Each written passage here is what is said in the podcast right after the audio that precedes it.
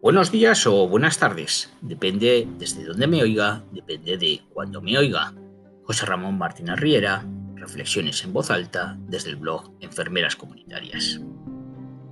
Superados el confinamiento y las diferentes fases de desescalada, llegamos a la deseada nueva normalidad con similares incertidumbres a las que nos hemos tenido que enfrentar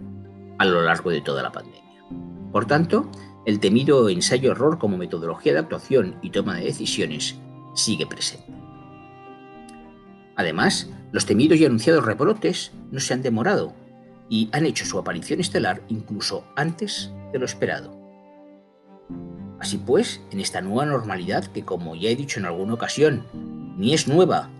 ni es normal, lo que parece que se está instaurando es la irresponsabilidad de algunos a la hora de seguir las básicas normas de prevención que con tanta insistencia se vienen anunciando por múltiples medios. Sin embargo, tratar de focalizar y culpabilizar exclusivamente a esta desobediencia civil como causante de los rebrotes es cuanto menos engañoso y está alejado de la realidad. Lo que verdaderamente sucede es que la realidad también está manipulada en esta nueva normalidad y a ello contribuimos todos, posiblemente, en un intento desesperado por recuperar la normalidad añorada y no instalarnos en esta que se nos presenta y a la que no nos acostumbramos. En este contexto, por tanto, empiezan a aparecer chivos expiatorios en quienes poder dirigir todas las miradas e incluso las iras de culpabilidad hacia los mismos, haciéndoles responsables de una situación preocupante y muy alejada de cualquier normalidad. En primer lugar están los jóvenes, a quienes se les señala de manera especial por su actitud irresponsable y peligrosa pero tampoco escapan de la observación social inquisitoria los migrantes, fundamentalmente temporeros, que además de trabajar en condiciones inadmisiblemente precarias, se ven obligados a vivir hacinados en instalaciones insalubres al negarles sistemáticamente la posibilidad de acceder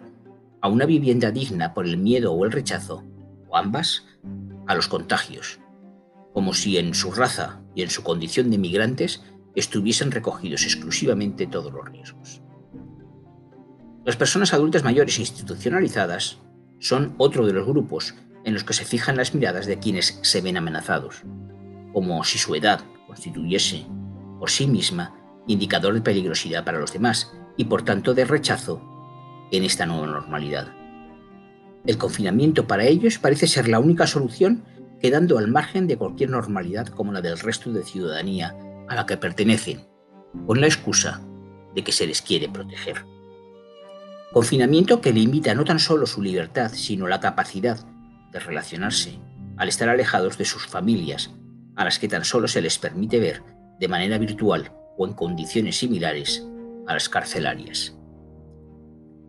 Los profesionales sanitarios, por su parte, siguen siendo objeto de recelo y por tanto de permanente sospecha, como diseminadores del virus. Lejos quedaron los tiempos de heroicidad y de aplausos balconeros. Y en esta permanente búsqueda de culpables a quienes señalar, recriminar y castigar, se nos olvida la posibilidad de que a lo mejor las cosas podrían estar haciéndose de otra manera. Que además de los políticos, los expertos, los profesionales, los hospitales, las UCIs, los centros de salud, los llamados rastreadores, las PCR, pueden existir alternativas que permitan dar respuestas colectivas y que ni durante la expansión de la pandemia, ni en la desescalada, ni en la nueva normalidad se han querido contemplar siquiera como posibilidad de acción. Durante la expansión de la pandemia, la atención primaria jugó un papel subsidiario y secundario en favor de los hospitales que, sin embargo, se colapsaban irremediablemente sin que se permitiese la contención que hubiese podido ofrecer. Durante la desescalada, la preocupación se centraba en organizar las medidas de seguridad en los centros de salud para cuando se acabase el confinamiento, limitando el acceso en favor de una virtualidad que ni funciona ni se sabe cómo manejar. Finalmente, durante la normalidad, parece que lo único que puede hacerse es rastrear. Por lo tanto, en ningún momento se han planteado, por parte de los decisores, y a pesar de habérseles trasladado en reiteradas ocasiones por parte de alguna sociedad científica enfermera, el desarrollar estrategias de intervención en las que además de los profesionales pudiesen intervenir agentes de salud, de los muchos y muy diversos recursos comunitarios existentes que quedaron confinados, olvidados y desaprovechados. Intervenciones tendentes a minimizar la ansiedad y el miedo que la situación provoca,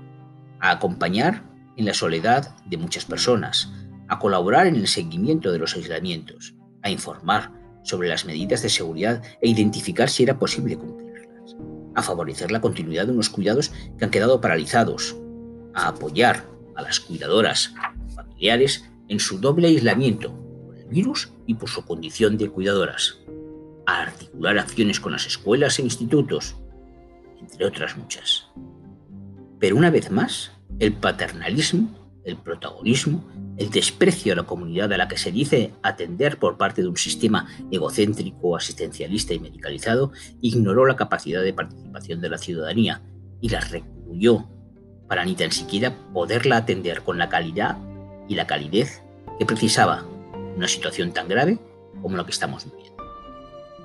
Mientras tanto, seguimos buscando culpables a los que cargar con la responsabilidad de todo lo que pasa y con el riesgo cada vez más evidente de un nuevo confinamiento que tendría consecuencias que ahora mismo no somos capaces de ponderar.